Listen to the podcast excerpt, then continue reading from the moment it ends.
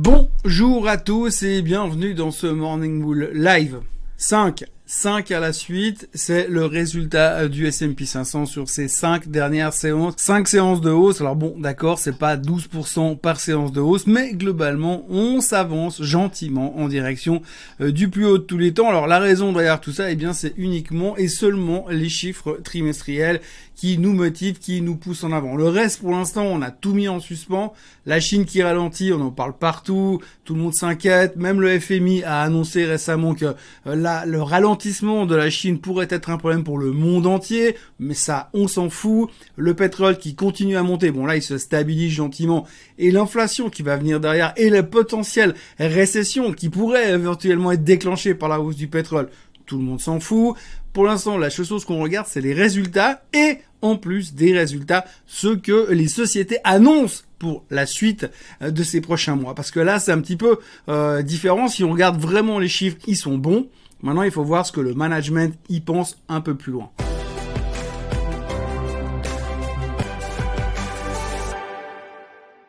Donc voilà, la séance d'hier était plutôt positive en Europe. Alors il y a juste la France qui baissotait un tout petit peu. La raison, faut pas la chercher bien loin. Hein. C'est ce ralentissement chinois qui pèse sur les valeurs du luxe. Et comme ça pèse sur les valeurs du luxe, ben le CAC 40 il performe un tout petit peu moins bien éventuellement. Salut amical à monsieur Bernard Arnault, qui je suis certain passera de toute façon un excellent week-end. Et puis euh, pour le reste, eh bien les États-Unis sont en hausse, le Nasdaq est en hausse. On a eu pas mal de chiffres hier durant la séance, enfin avant la séance, Johnson Johnson, Procter Gamble, United Airlines. Globalement, ce qu'il faut retenir, c'est que les chiffres sont plutôt bons. Et euh, ce que regardent surtout effectivement les investisseurs, c'est les commentaires du management. On l'a vu encore hier soir euh, sur Netflix. Netflix qui a publié des très bons chiffres, des beaucoup de nouveaux abonnés plus que prévu, des résultats nettement meilleurs que les attentes, mais mais mais mais le patron de Netflix a dit attention, euh, les trois prochains mois vont être difficiles, on doit trouver de nouvelles choses à produire, de nouvelles séries à lancer, de nouveaux films à lancer, et visiblement il y a un petit peu de pénurie de ce côté-là. Alors si jamais moi j'ai une petite idée, ils peuvent m'appeler au cas où, mais globalement on sent vraiment qu'il y a un ralentissement, pas un ralentissement, mais une méfiance. Et en fait, cette méfiance-là, eh bien, c'est ce qui va déterminer la performance post-publication des résultats. Johnson Johnson était plutôt encourageant pour la Suisse, pour la suite, pardon, le titre prenait quasiment 2%. Netflix Très bon chiffre, mais prudent pour la suite. Ça perdait 2% after close hier soir. Ça résume assez bien tout ça. Mais ce qu'il faut surtout voir, c'est que l'engouement est massif sur à peu près tout. Et surtout, on s'intéresse beaucoup à nouveau aux GAFAM. Je sais, ça fait 3-4 jours que je vous en parle.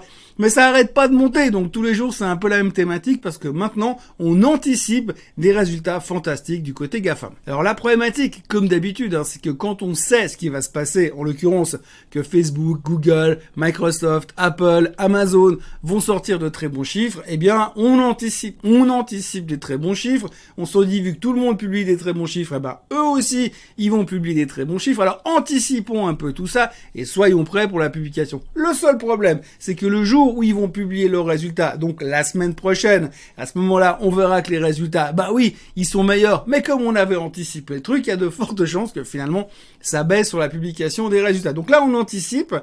On aura les résultats, puis après, en fonction de ce que vont dire les managers, les CEO, les CFO, on pourra se faire une idée de l'avenir. Mais pour être très franc avec vous, est-ce que vous croyez réellement que dans cet environnement-là, les CEO ils vont arriver en disant ouais alors euh, moi je suis super tranquille, on va cartonner les prochains mois, c'est trop facile de bleu, et puis ça va monter encore plus, on est tellement fort que ça va être génial. Je pense pas. Hein. Ça, ça, ça s'appellerait un peu se mettre la pression inutilement, puisque si vous arrivez avec un discours comme ça, bah, les analystes ils vont dire oh alors là, on n'avait pas vu venir ça, te remonte les estimates, résultat pour battre les estimates dans trois mois, ça va être compliqué. Donc du coup les CEO ils vont être super prudents, le titre il va baissoter, les analystes ils vont être prudents, ils vont réduire les estimates, ils vont anticiper un trimestre pourri, et puis finalement, ah, au mois de janvier, ah bah, sacrée surprise, et ben boum, les chiffres sont bons on va les attendre. C'est un peu comme ça que ça marche. Hein. Finalement, la bourse est un immense cabinet de psychothérapie. Donc voilà, c'est assez intéressant. On est à fond dans les résultats trimestriels. On ne regarde que ça. Aujourd'hui, on va attaquer avec des boîtes comme ASML, comme Lam Research.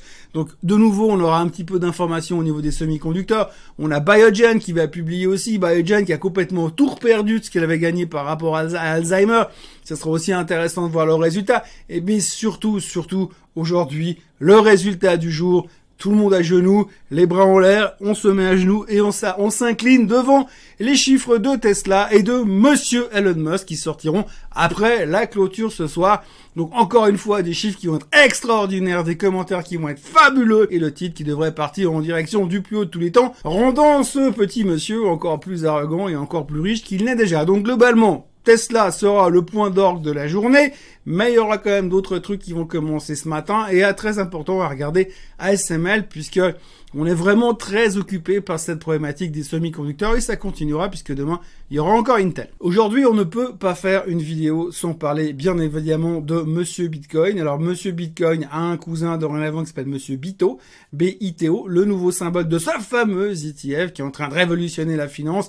Tout le monde ne parle que de ça. C'est le deuxième plus gros lancement de l'histoire des ETF. Le dernier qui a fait mieux que ça, c'était l'ETF carbone, blabla, transition carbone de BlackRock.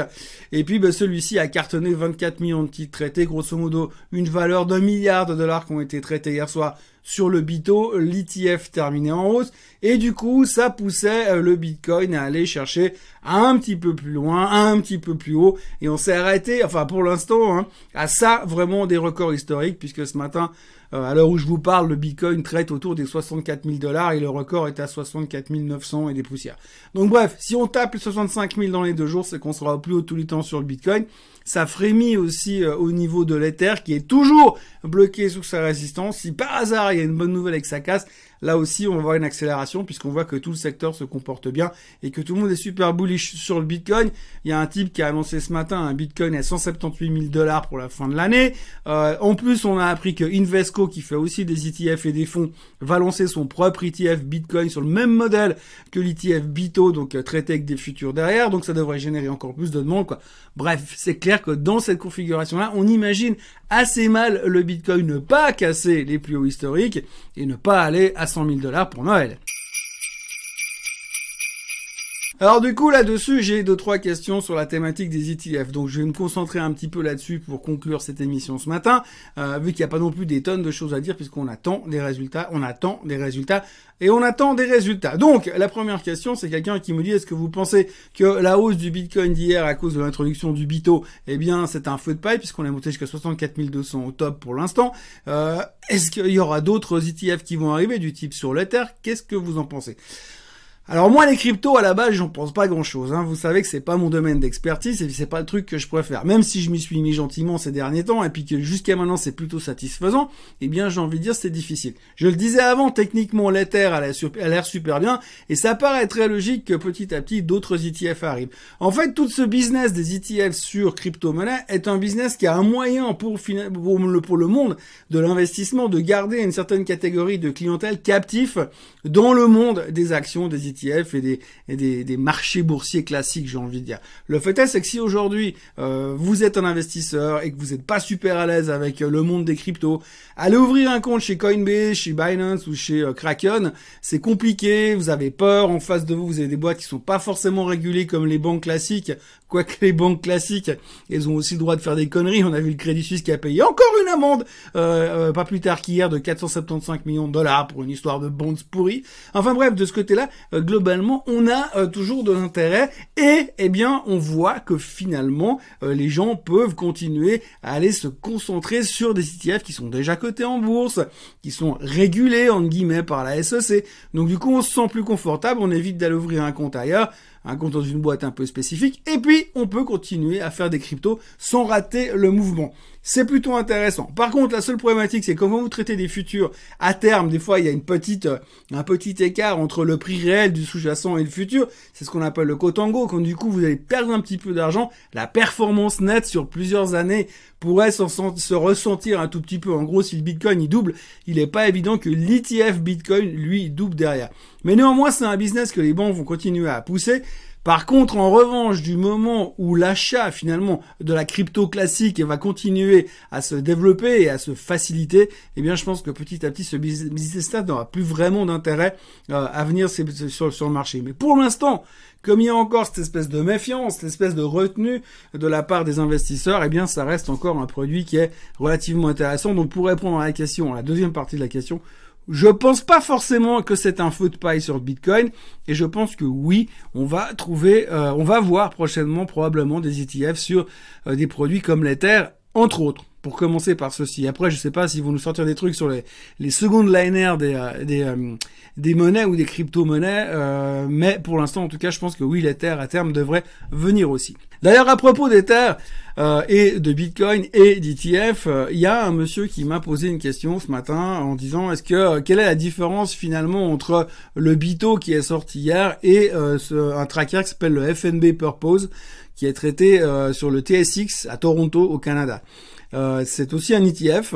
La structure est différente parce que le FNB, en fait, c'est des achats directs de Bitcoin. C'est-à-dire qu'à l'intérieur du produit, vous avez réellement des Bitcoins, au contraire de son cousin, de son nouveau cousin qui traite aux États-Unis. Donc, si vous avez du Bito et qu'un jour vous voudriez réaliser votre votre Bito en crypto-monnaie, vous pouvez pas parce qu'à l'intérieur, c'est des futurs, c'est un produit structuré et qui réplique plus ou moins la performance du Bitcoin, comme j'ai expliqué avec ces écarts à terme avec le Kotongo qui risque de pas performer à 100% pareil, alors que de l'autre côté sur le FNB Purpose qui lui est traité au Canada, donc des réglementations différentes qu'aux États-Unis. Lui par contre ils ont pu acheter directement du Bitcoin, donc en gros en théorie si demain vous allez les voir avec votre votre euh, votre part d'ETF FNB Purpose et vous dites moi je veux mes Bitcoin, il serait censé pouvoir vous les donner pas essayé, je ne suis pas certain que ça marche à tous les coups, mais en théorie, c'est un peu comme si vous prenez le GLD, le tracker sur l'or, qui est backé par de l'or physique, et que vous preniez un autre tracker qui n'est backé par rien, par un espèce de swap,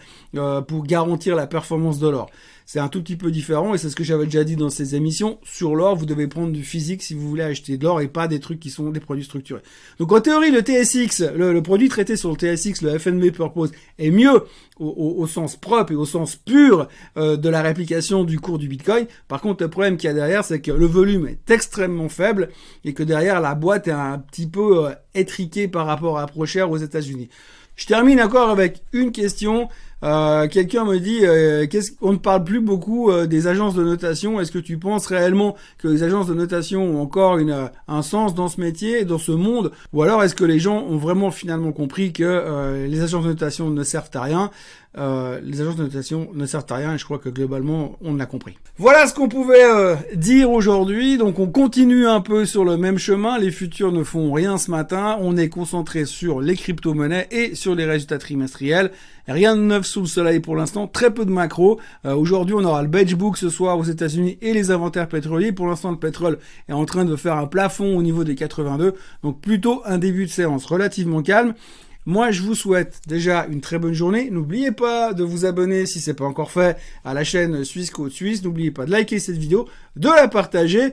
Et puis, euh, pour ceux qui veulent, on a toujours ce forum sur Facebook qui se développe gentiment, un Suisse Code Community. Vous pouvez vous inscrire. Je sais, certains n'aiment pas Facebook, mais enfin, c'est comme ça. Et puis, autrement, eh bien, euh, ben, passez une très belle journée. Et puis, ben, à demain matin. Bye bye.